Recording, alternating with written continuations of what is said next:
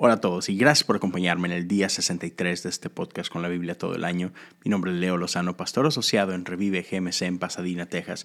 El día de hoy continuamos con Mateo 14 y vamos a leer de los versos 13 a el 21.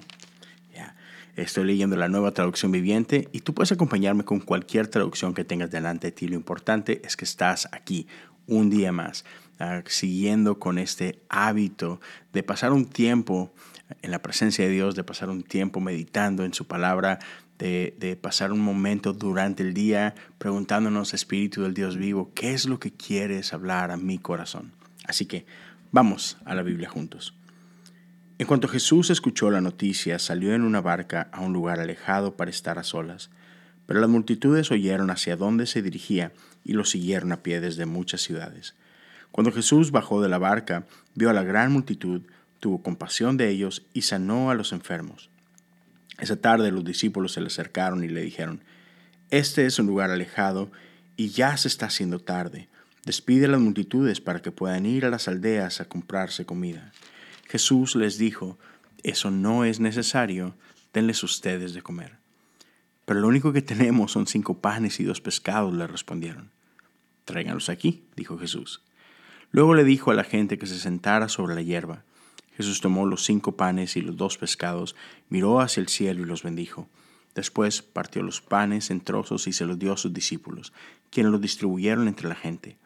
Todos comieron cuanto quisieron, y después los discípulos juntaron doce canastas con lo que sobró. Aquel día unos cinco mil hombres se alimentaron, además de las mujeres y los niños.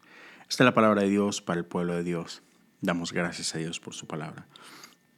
Me encanta esta historia Primero que nada, venimos de un momento en el que en, en un tema personal Jesús está sufriendo.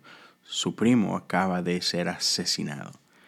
Y a pesar de eso, su misión no se detiene. E, él sigue yendo a, a, lugares, la gente lo sigue siguiendo y él sigue derramando compasión no solo enseñando, sino también atendiendo las necesidades de la gente. Y me encanta que podemos ver aquí que no hay nada imposible para Dios. Era mucha gente y muy pocos los recursos. Sin embargo, Jesús dice, eso es suficiente, porque en las manos de Él hmm, nada es escaso. Hay suficiente para todos y me encanta, lo, y podemos aprender demasiado de esto, ¿no? Pero simplemente esta parte donde para poder hacer lo que Jesús quería hacer, lleva a sus discípulos a organizar a las multitudes. Y esto nos habla un poquito de qué estructura es importante.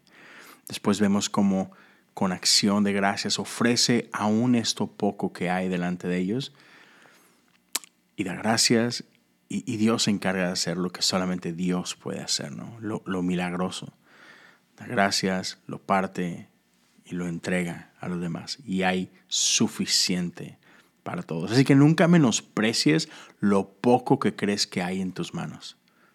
Para Dios es más que suficiente. No solamente va a alcanzar para lograr lo que necesitas hacer, lo que Dios te ha llamado a hacer, sino que va a sobrar. Pero bueno, gracias por pasar unos momentos conmigo. Te invito, reflexiona, medita en lo que Dios te quiere mostrar a ti a través de este pasaje y nos vemos por acá el día de mañana. Dios te bendiga.